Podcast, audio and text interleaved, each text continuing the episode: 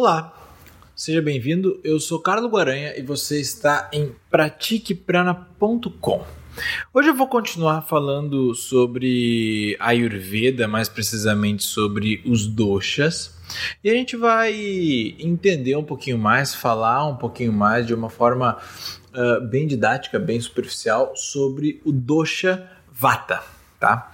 Vata uh, vai ser um dosha que vai ter relação direta com os elementos ar e espaço. Então você pode já imaginar o ar e o espaço, os elementos da natureza, né? Existia terra, água, fogo, ar e o espaço. Esses dois elementos eles vão estar em algumas pessoas de uma forma acentuada, dominante, com, com mais quantidade do que em outras. E isso vai uh, designar o dosha vata. Os vatas, eu sou um vata, sou uma pessoa que tem maior quantidade de ar e espaço. São geralmente pessoas uh, com o corpo físico subdesenvolvido. Não são pessoas que têm muita robustez física. São as pessoas que, que têm as veias, os tendões mais visíveis, por exemplo, por, porque tem a musculatura subdesenvolvida, tem as articulações pontiagudas também por conta dessa musculatura subdesenvolvida. As pessoas vatas elas não vão ser nem muito altas nem muito baixas. Vai ser uma estrutura franzina, tá? E a ossatura do Vata vai ser mais fina do que o normal, vai ser mais frágil do que o normal.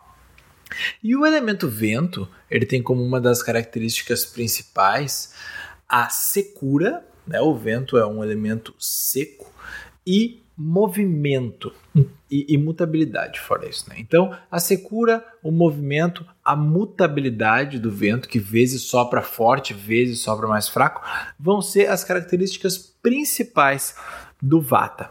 Então, fisicamente, o Vata vai ser uma pessoa extremamente leve, extremamente ágil, você vê um Vata, uma pessoa que tem predominância do dosha Vata caminhando na rua, vai ser uma pessoa que vai caminhar como o vento, vai ser uma pessoa que caminha muito leve, por ter uma estrutura leve e por ter essa facilidade com o movimento e com a leveza. A questão mental do Vata geralmente são pessoas magras, tá? E a questão mental do Vata vai, vai, vai ter como característica principal uma memória muito curta, mas uma compreensão mental muito ágil.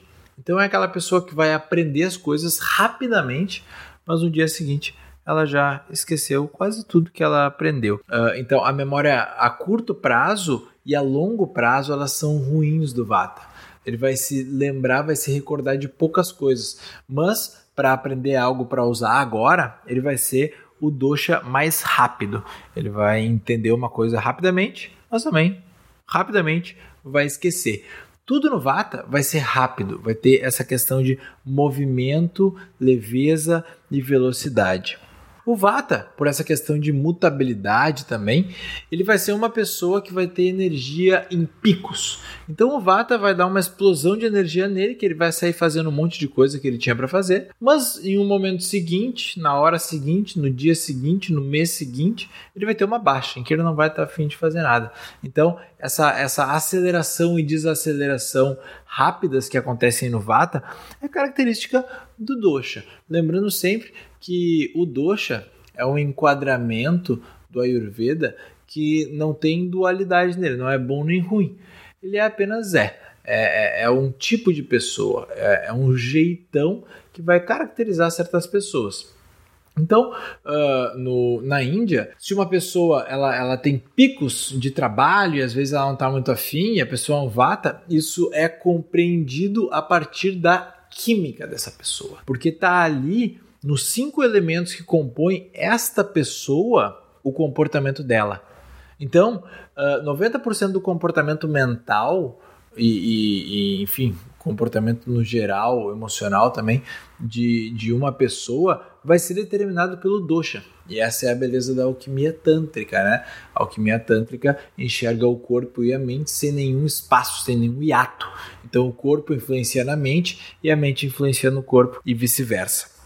O Vata, ele vai ser mentalmente também uma pessoa muito criativa, ativa, alerta e agitada mentalmente, tá? Então, uh, é, é legal até pensar no, nos doshas para você que trabalha com um grupo de pessoas e tem uma pessoa que é vata trabalhando uh, na planilha do Excel. Essa pessoa provavelmente ela renderia muito mais em um cargo criativo, por exemplo. Então, uh, esse tipo de, de, de, de percepção é muito legal e muito útil na prática mesmo.